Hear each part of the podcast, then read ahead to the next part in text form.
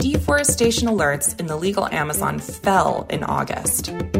Amazonas is the northern state with the most fire spots in the last month. On Amazon Day, the federal government announces transfers of 600 million reais from the Amazon Fund. These are the highlights of Amazonia in five minutes that the Amazonia Latitude team selected to update you on what happened between August 31st and September 6th in the largest tropical forest on the planet. Deforestation alerts in the legal Amazon fell by 66% in August compared to the same month last year.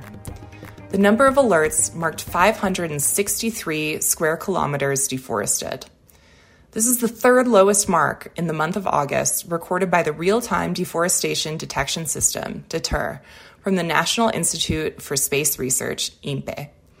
The detection system started marking fires in 2015. This data was released by the Ministry of Environment and Climate Change on Tuesday, the 5th. At an event celebrating Amazon Day at Palacio do Planalto on the same day, the Minister of Environment, Marina Silva, celebrated the decrease in deforestation and stated that other actions still need to be taken. Despite the drop in deforestation alerts in the legal Amazon, they are still happening. The state of Amazonas began September with smoke covering its main cities. Since August, large forest fires have been happening in the municipalities of Autazes and Careiro da Várzea in the east of the state.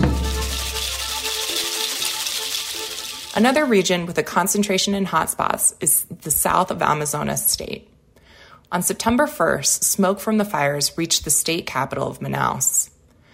The large number of fires caused Amazonas to lead the ranking of the INPE Queimadas program between August 17th and September 5th. Still, Amazonas recorded fewer fires in August compared to the same period last year. There were 5,474 hotspots in Amazonas in August 2023, compared to 8,116 hotspots in August 2022. On Tuesday, the 5th, the federal government announced an investment of 600 million reais from the Amazon Fund in municipalities. The announcement was made by President Lula and the Minister of the Environment, Marina Silva, at the Amazon Day celebration event at Palácio do Planalto. Não basta combater o que está errado. It is not enough to fight what is wrong. It is necessary to promote and implement what is right. And this won't happen overnight like magic. It's necessary to take time and to fully understand. The good news is that we are already starting to follow this path, President Lula. In the first seven months of our government, we achieved a 42% reduction in deforestation, and we also achieved this in other Brazilian biomes.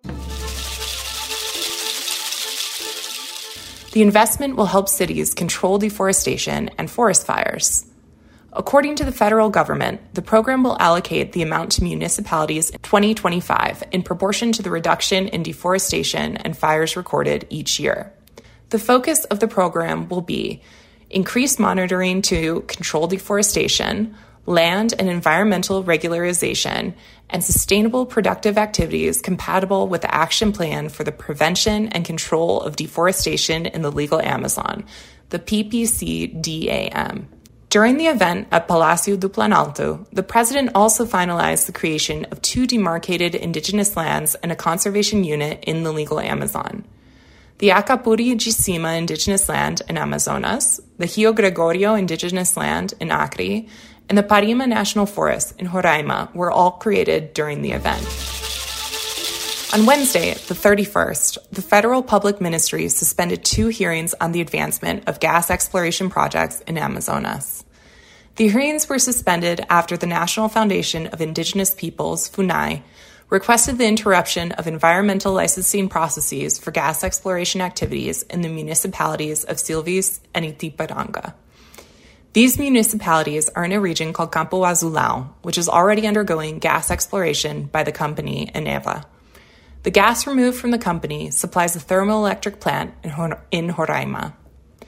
Funai requested the suspension of environmental licensing, stating that natural gas exploration activities ignore the presence of indigenous peoples in the region.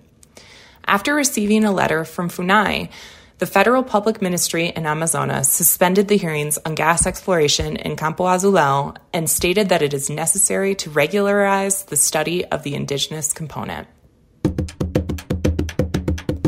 I'm Jessica Carey Webb, and this was Amazonia in 5 Minutes in English translation, a production by Amazonia Latitude. For more information and exclusive content, visit amazonialatitude.com. This episode was produced by Vanessa Pinto Moraes and sound edited by Celso Rabelo. We used information and audio from Agency Brazil, Amazonia Real, Brasil de Fato, Brasil em Dia, Folha, G1, and the federal government. Until next time,